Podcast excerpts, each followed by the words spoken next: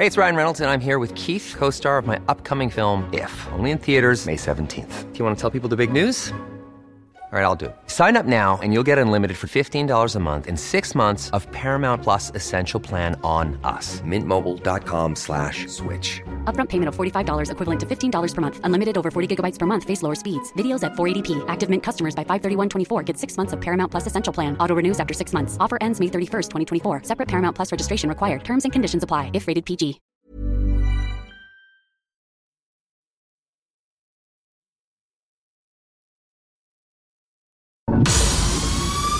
El Heraldo Media Group presenta Periodismo de Emergencia con Arturo Rodríguez, Hiroshi Takahashi y Roberto Aguilar. Con las reglas del oficio.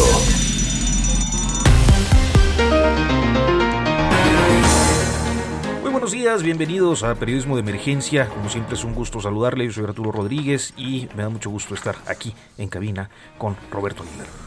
¿Qué tal amigos? Muy buenos días. Bienvenidos a esta edición de Periodismo de Emergencia. Y el maestro Hiroshi Takahashi. Muy buenos días, Arturo, Roberto, Mónica. Buenos días. Esto es Periodismo de Emergencia. Vamos, Vamos. si quieren escuchar eh, esta sección en donde hablamos un poco de lo que pues nos trajo la semana, Mónica. Claro que sí, buen día. Próximo pasado, la noticia que debes saber. Esta fue una semana intensa en la que diferentes temas acapararon la atención pública. La situación de los migrantes asesinados en Camargo, Tamaulipas, que resultó en la acusación a 12 policías estatales que habrían perpetrado ese crimen multitudinario. Aún falta por resolver qué tipo de implicación hubo de agentes del Instituto Nacional de Migración. La promesa de una pronta vacunación topó con un escollo, pues el gobierno, en un avance que se propone registrar a los adultos mayores que quieran recibir la vacuna contra el COVID-19. Sin embargo, la plataforma falló minutos después de haberla presentado, aunque al cierre de esta semana estaba ya funcionando con normalidad. La Ciudad de México experimenta una baja significativa en las hospitalizaciones que pasaron de un 90% de ocupación a un 77%, con lo que el gobierno de la ciudad decidió autorizar aperturas parciales de diferentes actividades. Sin embargo, en el país los datos se mantienen altos en cuanto a contagios y fallecimientos, que al cierre de la semana superó los 164 mil casos totales. En lo político, las listas de candidatos plurinominales a diputados federales en el PRI y en el PAN, por la forma en que aseguró lugares para los grupos políticos tradicionales, entre estos el privilegio para el calderonismo. Tanto, Morena tuvo, mantuvo los conflictos internos, primero por las candidaturas de Félix Salgado Macedonio y luego por la elección de una funcionaria del gobierno priista de San Luis Potosí de nombre Mónica Rangel, lo que motivó el aplazamiento de esa candidatura. Y finalmente, dos asuntos relacionados con la justicia y la actuación de la Fiscalía General de la República tomaron relevancia. Se trata de la detención del exgobernador de Puebla, Mario Marín, conocido como el Gober Precioso, acusado de torturar a Lidia Cacho, comunicadora y activista 14 años después de los hechos que fueron un escándalo en el país. Además, fue extraditado Alonso Ancira Elizondo, el magnate acerero que llegó de España para hacer frente a las imputaciones por corrupción en Pemex. Gracias. Pues bien, Hiroshi, estamos listos para eh, pues arrancar con un tema que ha estado en la agenda no solo por el gobierno federal, esta semana también eh, dos legisladores, en particular una diputada panista queretana, eh, lo está poniendo sobre la mesa, regular las redes sociales. Desde hace tiempo es una discusión que se tiene en otros países. Europa principalmente ha estado presionando mucho por este tema, pero también en Estados Unidos incluso algunos accionistas de Twitter y de Facebook han mencionado que pierde valor o pierden valor accionario o sus empresas a partir de estos escándalos que se suscitan alrededor del uso de estas plataformas y pues México no es la excepción comienza a discutirse hasta dónde va el poder de estas redes sociales. Al final una de las preguntas que queda en el aire es ¿puede un gobierno meterse a regular una empresa privada, una empresa que al parecer ni siquiera los políticos estadounidenses, que es en donde tienen eh, prácticamente su mayor operación estas empresas, ni siquiera ellos entienden. Es demasiado sofisticada a veces la propuesta que tienen estas empresas para que los políticos comiencen a, trabajar con, con sus regulaciones. No sé qué opina Roberto de todo este tema. Fíjate que yo creo que ahí viene una estructura mucho más compleja de la discusión. Pero fíjate que ya tenemos en la línea, justamente para que nos dé un poco más claridad este asunto, a Luis Ángel Hurtado Razo, profesor de la Facultad de Ciencias Políticas y Sociales de la UNAM. Luis Ángel, bienvenido, muy buenos días. ¿Qué tal, Roberto? Muy buenos días, aquí estamos. Muchas gracias. Pues nada, platicando un poco sobre este contexto que parece tan complejo, por lo menos incluso eh, la propuesta de querer regular una cuestión que, bueno, pues platicamos al inicio del programa, pues que todavía es bastante, eh, no solamente compleja, sino es una tendencia creciente. ¿Se puede o no regular las redes sociales en México? Bueno, de que se pueden regular, se puede regular. De hecho, cualquier eh, en cualquier parte del mundo eh, es uno de los debates más recurrentes. Eh, de hecho, en los últimos años ha habido una segunda oleada, digamos, de, de regulaciones en diferentes partes del mundo que se han centrado básicamente en la materia de contenidos. O sea, se centran precisamente en, en, las, en, la, en dos, dos, dos situaciones principalmente, que es el contenido de corte falso, o mejor conocido como fake news, o el contenido que incita precisamente a los discursos de odio, de violencia, eh, discriminatorios, etcétera. Entonces, bajo esa lógica, muchos países alrededor del mundo han comenzado a hacer todas estas, digamos, estas eh, eh, acuerdos legislativos y por supuesto que se materializan en leyes para regular precisamente a las redes sociodigitales o a Internet en general. Pero también tenemos una oleada que empezó precisamente en el 2016 a raíz de los escándalos derivados de la participación de la empresa Cambridge Analytica en la campaña presidencial de Donald Trump, donde eh, básicamente esta empresa subtrajo datos personales de diferentes usuarios, principalmente en Facebook, y a partir de ello construyó narrativas que beneficiaron a largo plazo, a, corto y a mediano plazo, al presidente eh, Donald Trump. Entonces, hubo una primera oleada que se centraba precisamente en legislar en materia de protección de datos personales. En México actualmente estamos precisamente en una disyuntiva, ¿qué quiere decir? Que se trata de generar, o por lo que yo he, podido eh, percatarme, porque todavía no conocemos el contenido de la ley, que se busca regular eh, el comportamiento de las redes sociodigitales, ¿qué quiere decir? De las empresas las empresas como ese poder o ese ente eh, mediático que hoy en día pues están generando precisamente una eh, serie de intervención en diferentes, digamos, eh, partes del discurso político, por supuesto, de las narrativas políticas, que se construyen no solamente en México, sino en cualquier parte del mundo. El caso más emblemático, pues, es su participación, eh, digamos, al limitar, digamos, la cuenta precisamente del presidente Donald Trump antes de que, eh, digamos, se diera, digamos, eh, el cargo a John Biden. Suena muy bien, pero de pronto hemos visto algunos casos, como bien mencionas, en otras partes del mundo, en donde prácticamente los dueños de estas empresas pues eh, ignoran los pedidos que tienen algunos políticos. Ellos saben que si no les hacen caso no pasa nada.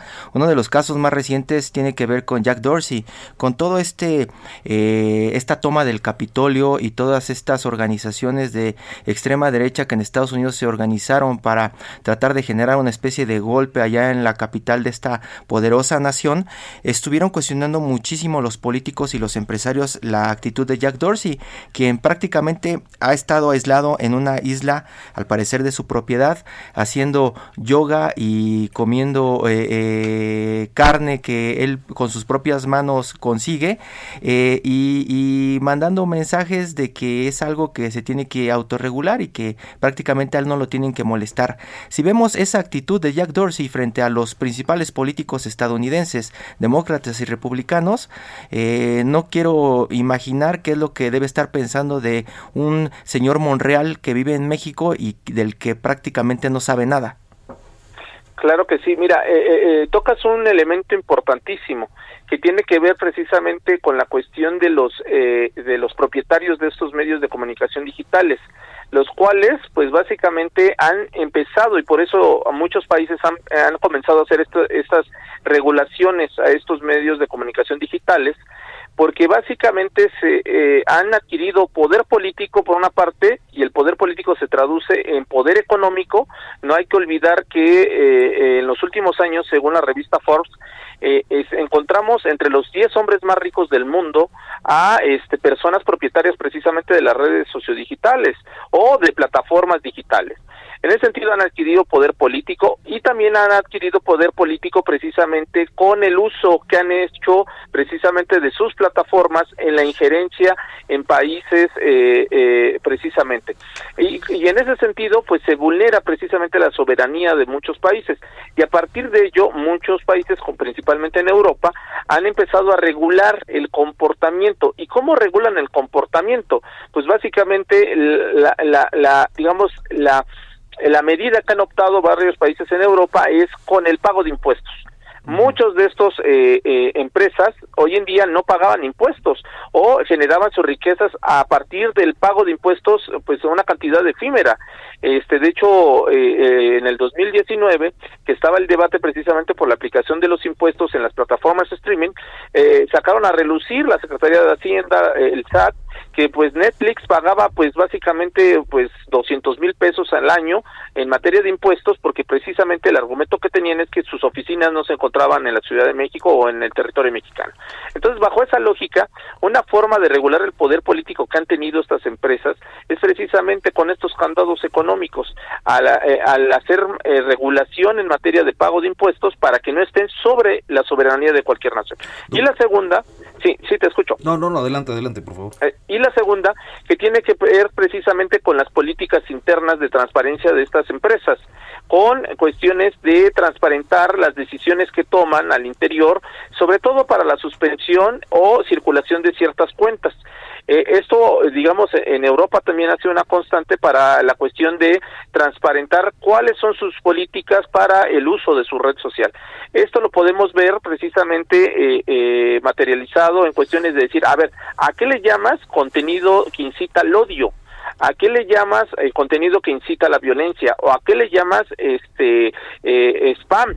Entonces, transparentando esas políticas y sabiendo eso, esas, esas, esas digamos, esos elementos, muchas personas eh, podrían eh, tener más o menos la noción de decir básicamente cómo utilizar o decidir cómo utilizar esta red social. Y si no se apegan precisamente a ese criterio de transparencia y esas políticas claras, pues lógicamente son merecedores de una sanción de suspensión de su cuenta. En el caso de México no es así, de repente vemos que este eh, eh, Twitter decide suspender una cuenta y nada más te pone el título o el, el, el mensaje de que fue suspendida porque era una cuenta que generaba spam.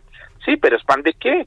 Y o eh, eh, incitaba al odio y muchas personas es cuando utilizan precisamente ideológicamente y políticamente esta este tipo de acciones para decir es que Twitter está a favor del gobierno o es que Twitter está a favor de la oposición y a partir de eso cada una de las digamos vertientes ideológicas en nuestro país ha agarrado diferentes eh, estandartes para atacar o para decir que las redes sociodigitales se están comportando de cierta forma.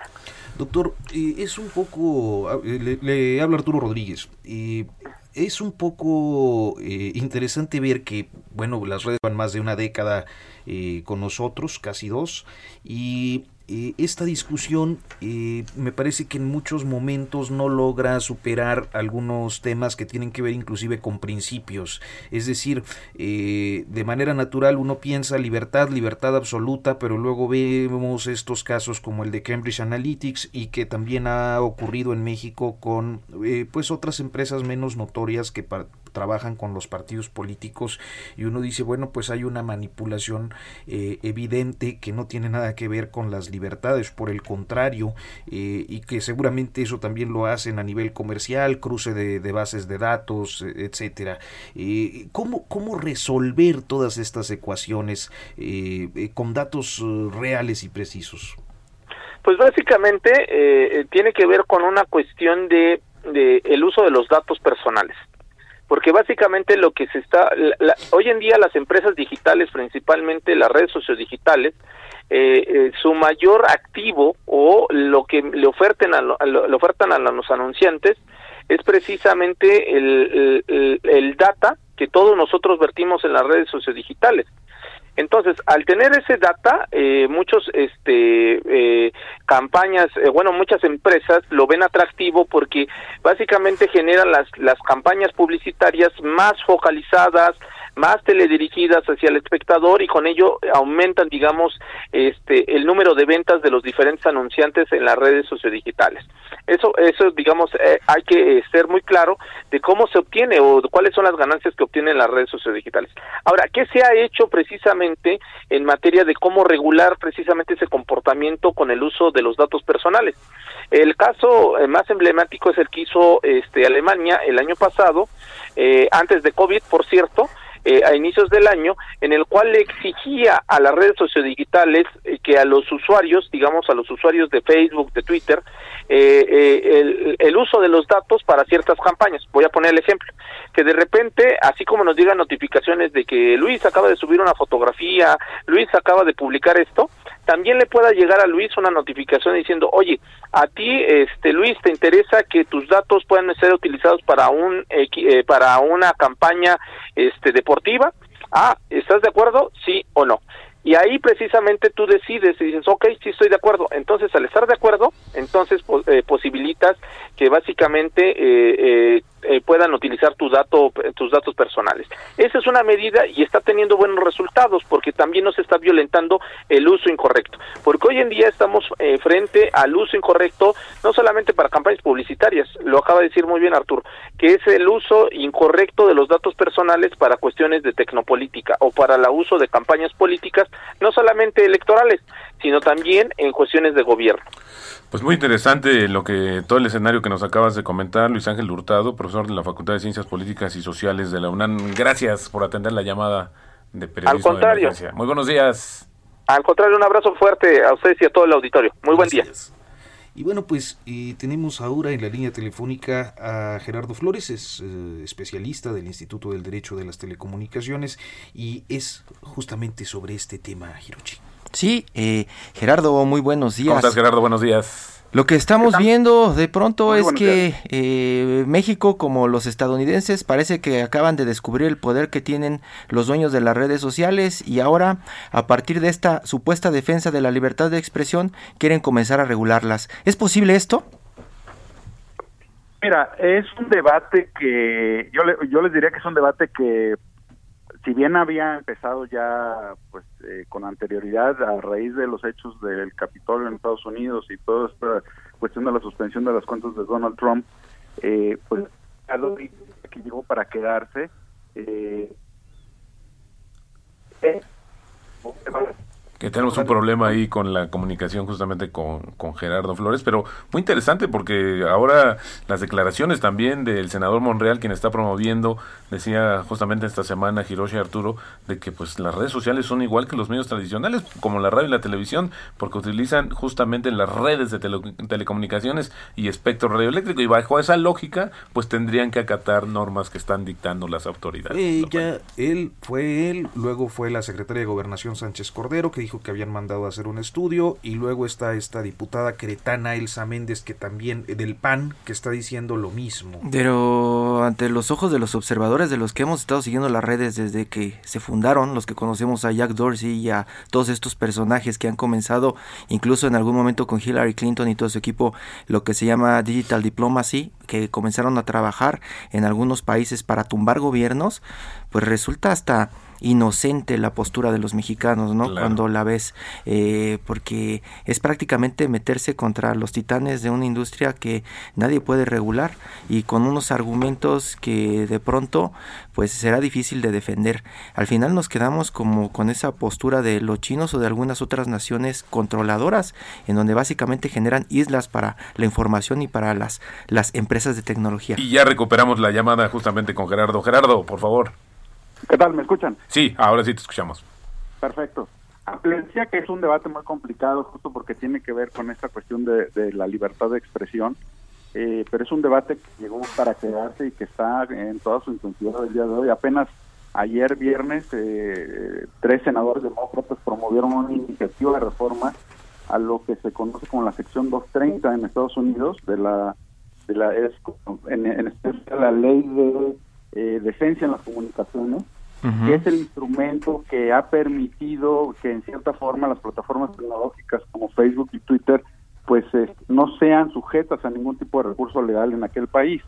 Eh, ha sido un instrumento defendido a capa y espada por, por todos los eh, sectores de la nacional de Estados Unidos. Políticamente era muy difícil hablar de reformar esa, esa, esa, esa parte de esa ley.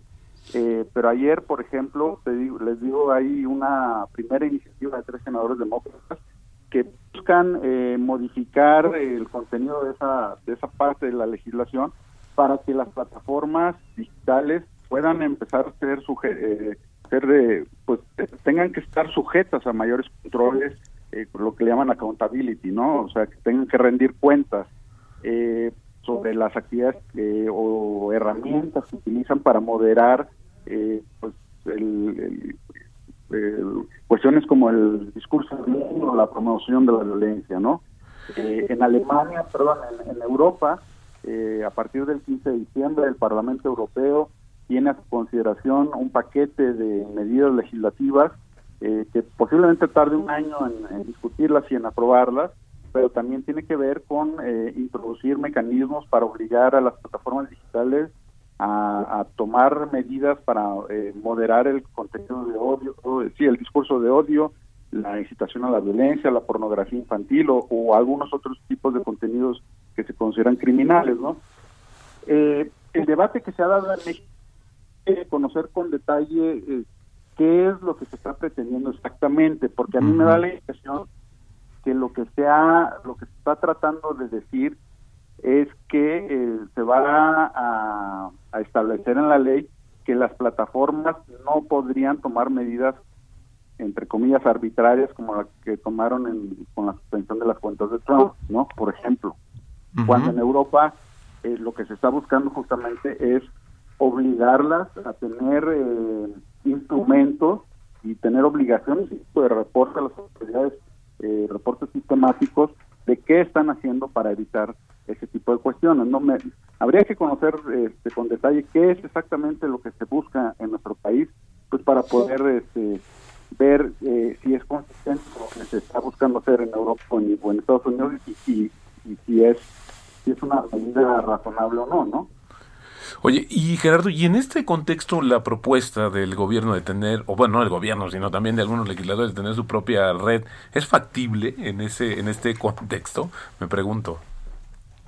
Mira, yo sinceramente veo que es, algo complicado, no somos una con, la masa de gente suficiente como para eh, echar a andar una red de, este tipo y que tenga la penetración eh, que, pues, que sea suficiente para que eh, pues tenga vida propia, tendría que ser una red.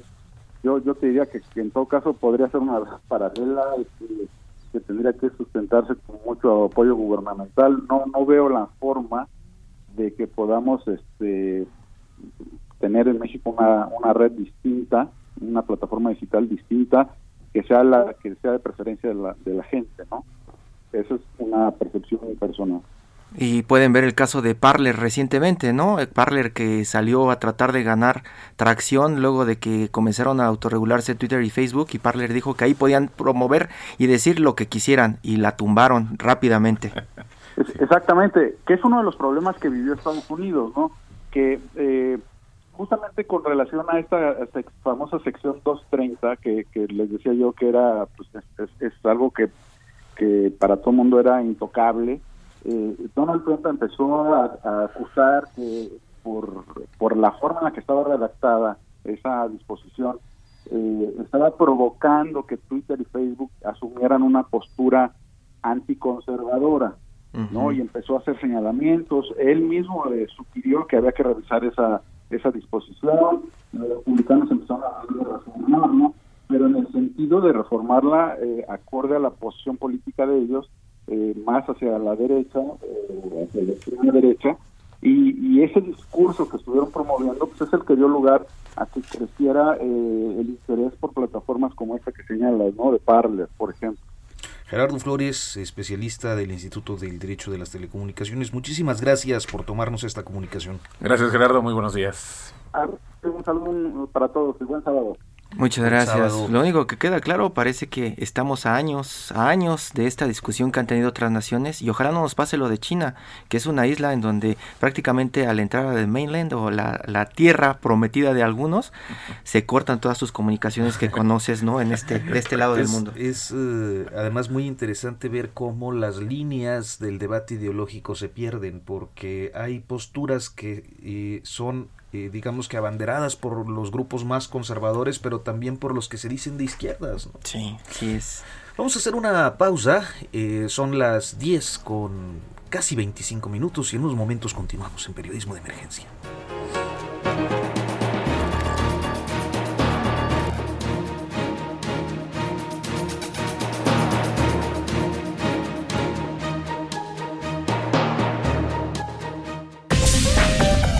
En un momento continuamos.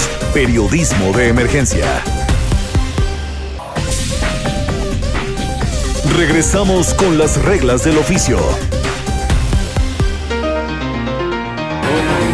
Continuamos en periodismo de emergencia. Esta semana, eh, pues hubo un tema, bueno, desde la semana pasada, eh, la revista Forbes eh, y algunos otros medios de comunicación posteriormente. La revista Forbes lo publicó, y después lo retomó la jornada y lo refritearon muchos otros medios. Sí, todos, sí, sí, sí, pero pues este tema de la confiscación de cuentas en Andorra, Roberto.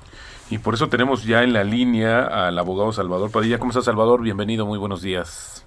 ¿Qué tal? ¿Cómo están? Saludos a todo su auditorio. Muchas gracias. Buen día. Pues cuéntanos sobre el contexto de esta situación, pues que donde se ha mezclado, eh, no sé si confusión o no del origen de estos recursos. se ha mezclado política y negocios con dos mil millones de euros. ¿Cómo llegó a eso? ¿Cómo llegó hasta ahí, Salvador? Sí, totalmente. Eh, voy a decir una serie de verdades amargas, pero nada que no sea verdad.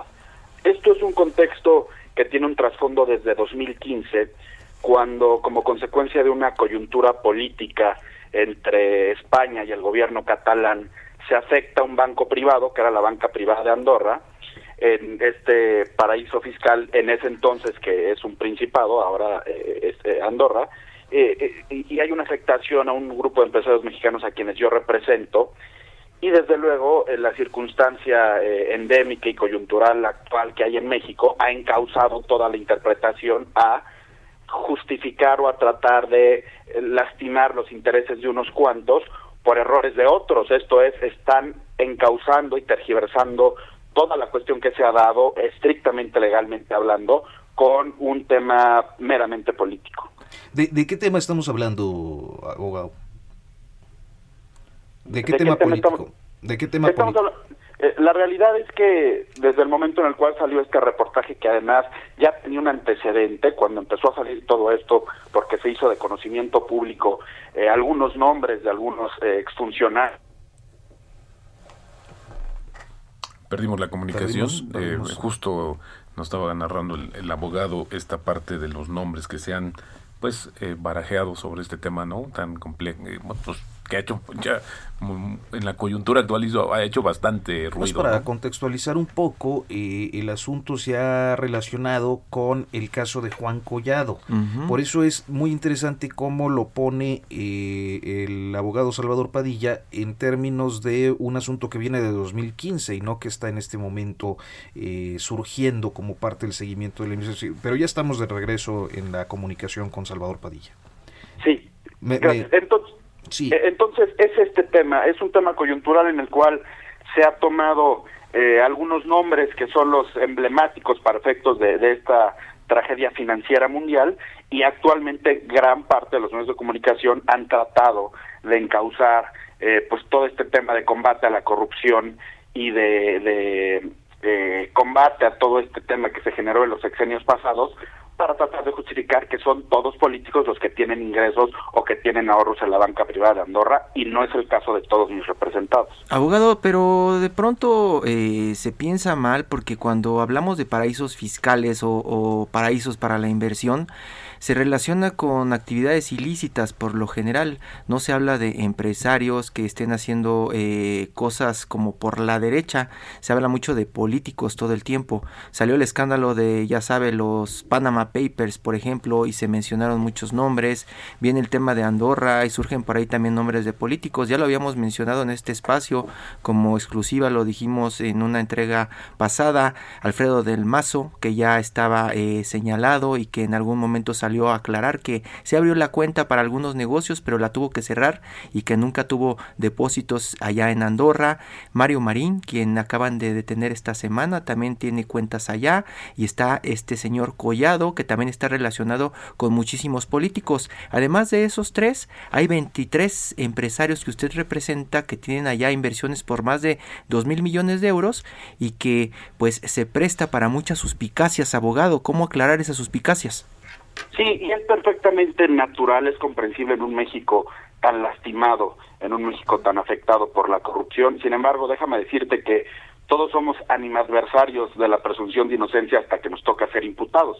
Aquí la cuestión importante es que hay que entender que hace unos años Andorra era un paraíso fiscal en el cual uno estaba legitimado para generar o invertir sus recursos allá únicamente con el beneficio tributario de no enterar ciertas contribuciones. Hay una parte que yo comentaba, no todos estos recursos, a pesar de ser mexicanos, son recursos generados en México. Esa es una indebida conclusión a la que se ha llegado, en el sentido de decir, todo este recurso se lo llevaron los empresarios mexicanos de México por ser mexicanos, y eso es una falacia. Estos empresarios tenían distintos intereses por sus giros en distintas partes del mundo, y bueno, en su momento tuvieron la oportunidad de invertir en este banco offshore, en un momento en el cual, de acuerdo a la jurisdicción andorrana, no se consideraba un tipo penal susceptible de castigarse de ninguna manera. Lo que pasa es que por todo este encono social, pues bueno, es perfectamente presumible el tema de decir, seguramente estos recursos provienen de fuentes ilícitas. Pero aquí hay una parte medular, medular que debemos entender, y es,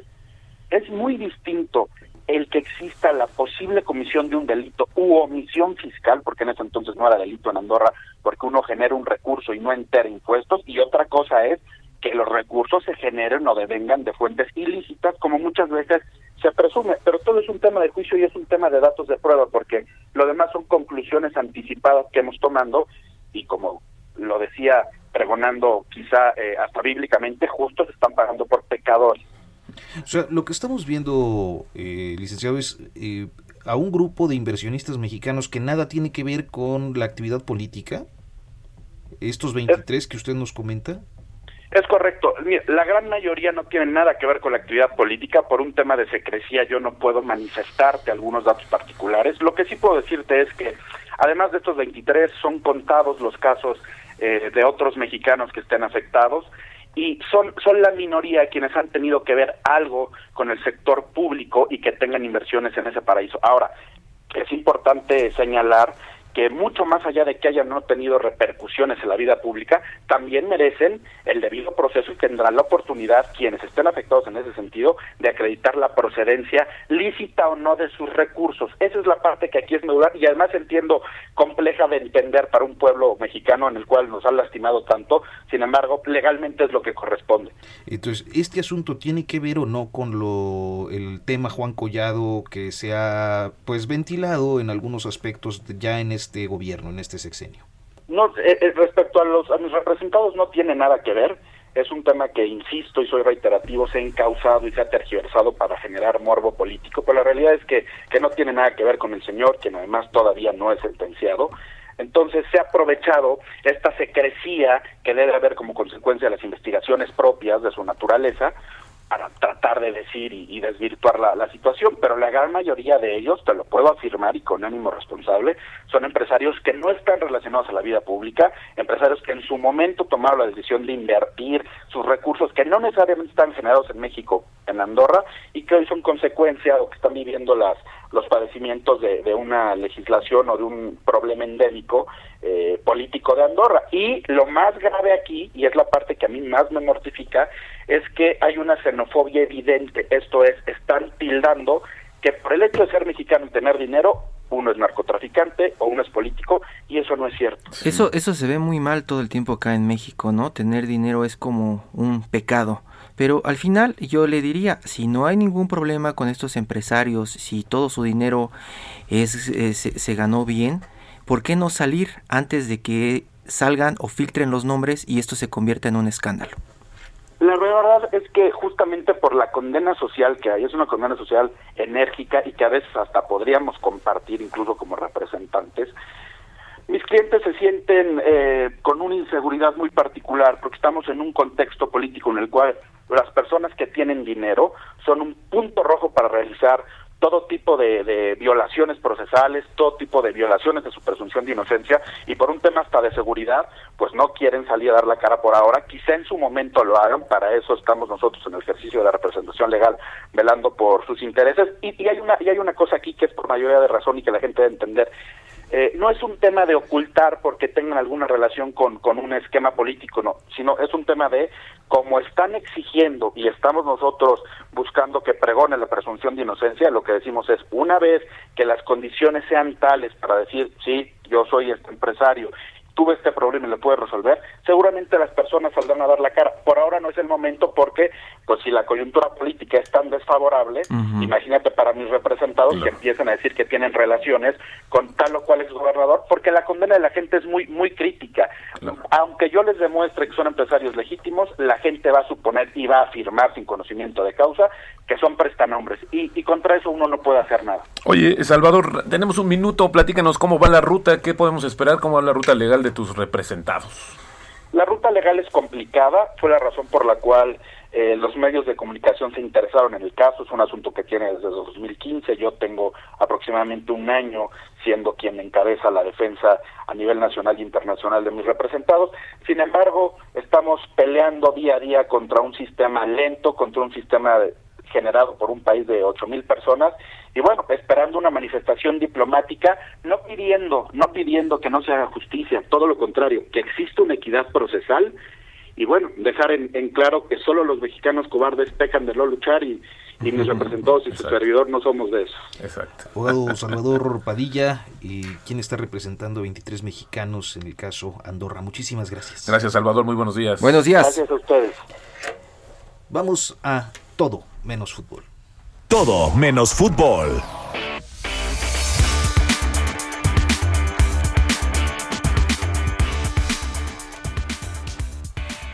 Bueno, pues eh, Miriam Lira, editora de Gastrolab, eh, realizó una entrevista que nos parece muy interesante a Enrique Casarrubias, un chef del restaurante Oxte que está ubicado en París y que acaba de recibir su primera estrella Michelin. Y con eso ya tiene las puertas abiertas, se da una categoría totalmente distinta. Comida orgullosamente oaxaqueña, tengo entendido. Sí, vamos a escuchar esta entrevista de Gastrolab.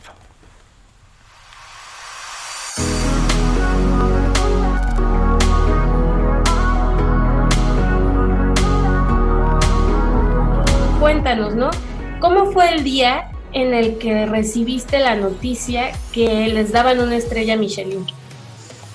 Bueno, el día fue una, una, muy buena sorpresa, fue unos, unos dos días antes de la, de la entrega de premios y pues bueno, ese día yo estaba haciendo una entrega de pedidos, porque pues bueno, como sabes, ahorita en Francia los restaurantes siguen cerrados, entonces pues bueno, estamos haciendo el click and collect y bueno, también la las entrega a domicilio y pues bueno, yo estaba entregando un paquete cuando me hablaron por teléfono diciéndome que, que el director de la guía Michelin quería hablar conmigo y lo único que le dije, bueno, espérame tantito porque bueno, estoy, estoy manejando, llevo al restaurante una, media hora, llegué y aquí estaba mi esposa Montserrat ah, y le dije, bueno, me acaban de hablar de, de la guía Michelin y quieren hablar con nosotros, pero no sé para qué es.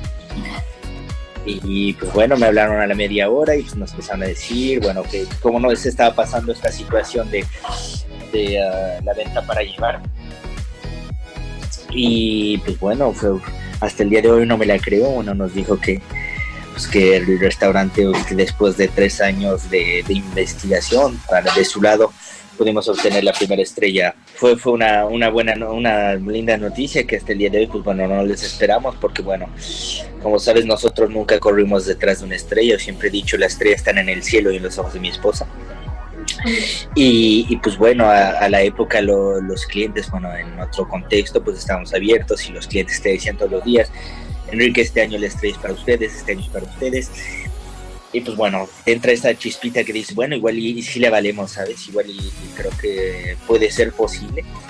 bueno, el contexto hizo que, pues bueno, sin, sin clientela, bueno, tienes menos esa, esa, no presión, pero bueno, esa, esos comentarios de los clientes, aunque bueno, aunque se, seguimos, see you tomorrow, thank you very much, y, uh, perdón, aunque seguimos teniendo comentarios en internet donde la gente nos apoyaba, pues bueno, uh, fue una, una, grata sorpresa, sobre todo que la recibimos el 18 de enero, el año el que cumplimos el día en que cumplimos tres años de, abiertos en Oxte.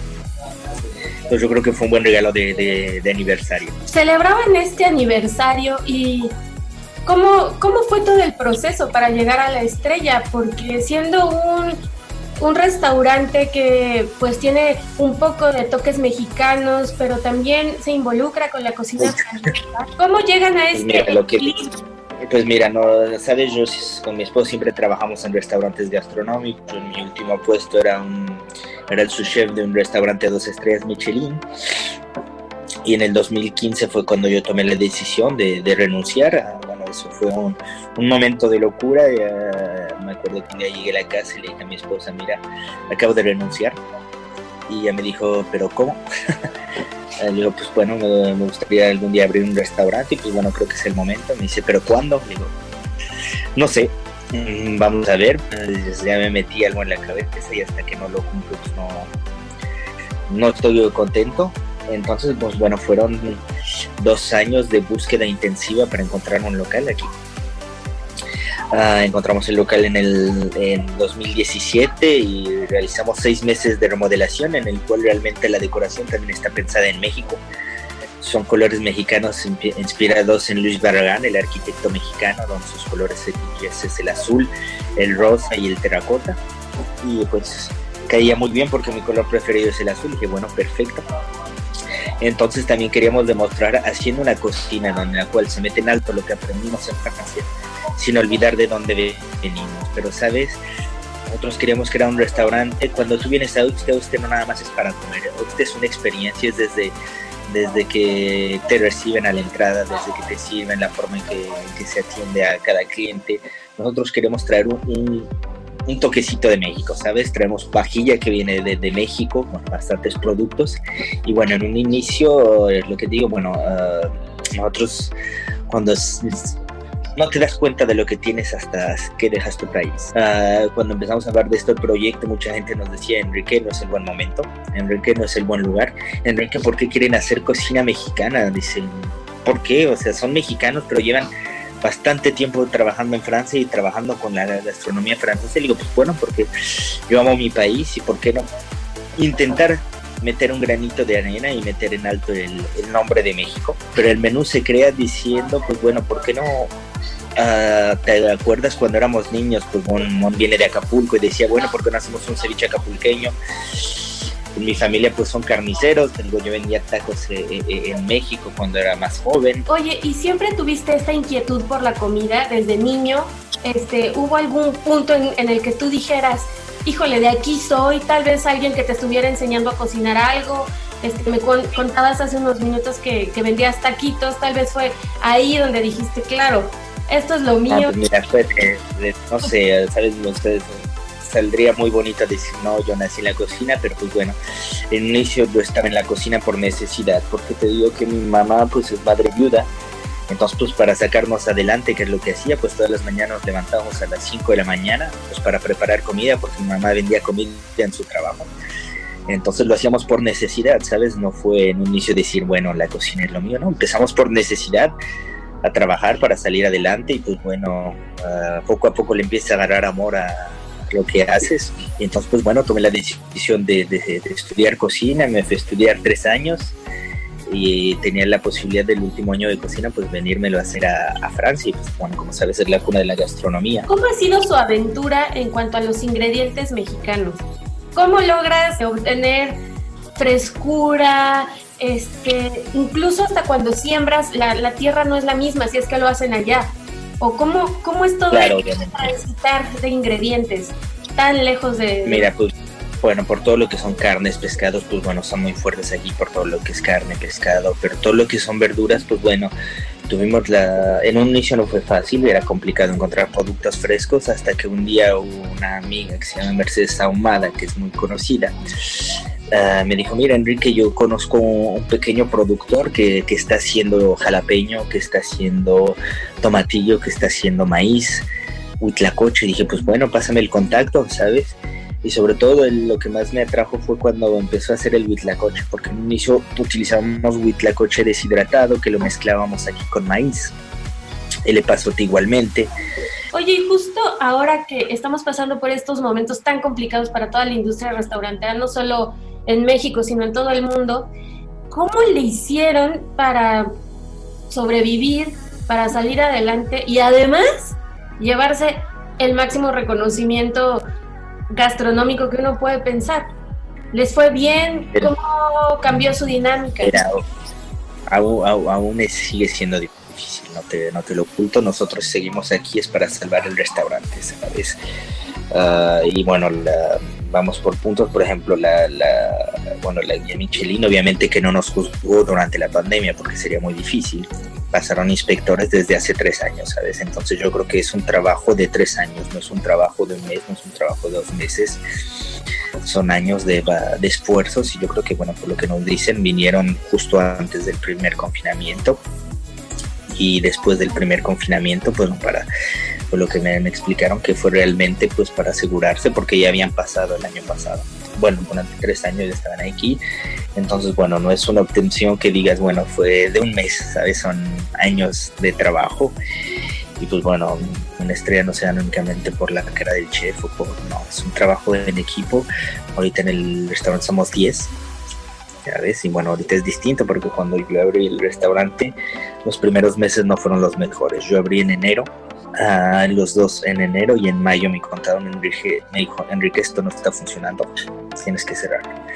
Entonces ahí fue cuando dijimos, bueno, esto está duro, lamentablemente nos tuvimos que separar de, de todo el equipo y ahí fue donde Montserrat me dijo, un día me dijo, bueno, en lugar de tener goteras en todos lados, ¿por qué no trabajar juntos? Solo que pues aquí las cosas son distintas, es que pues ella era chef en otro restaurante, entonces lo que pide su renuncia es aproximadamente un, año, un mes. Eso fue en mayo y a mediados de junio, porque yo no sé, pero el restaurante estaba lleno. ¿Qué te gustaría para Oxte? ¿Qué es lo que quisieras que fuera este restaurante? Pues mira, yo lo que más añoro es que los clientes regresen.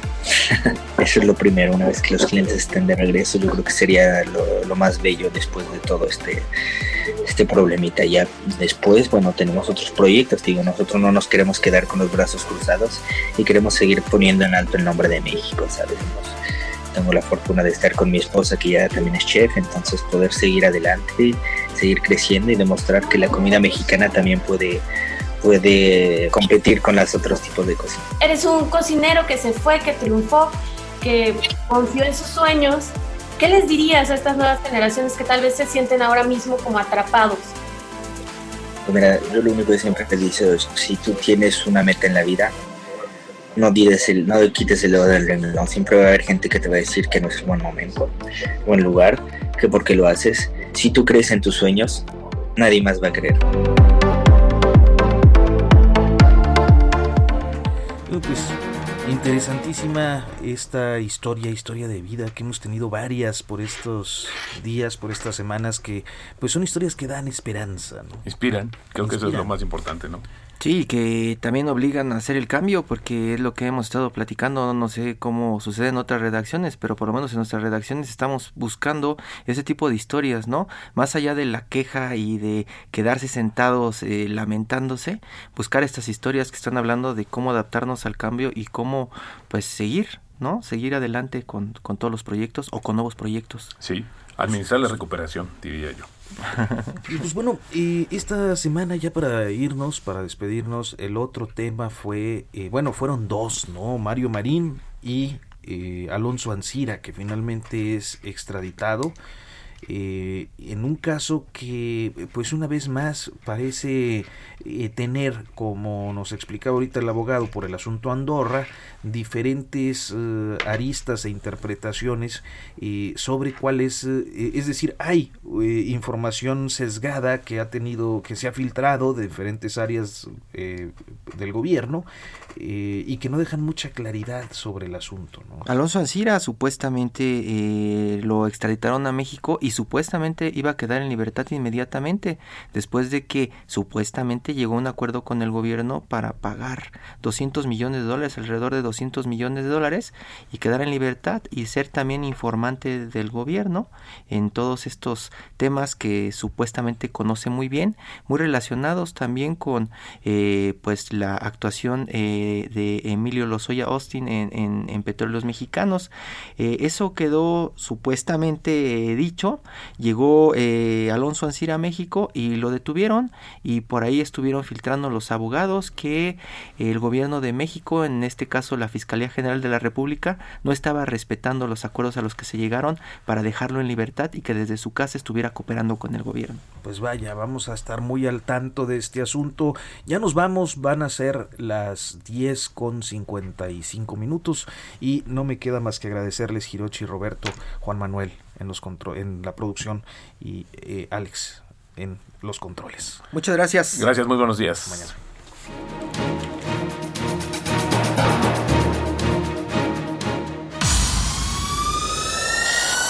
Esto fue Periodismo de Emergencia, con las reglas del oficio.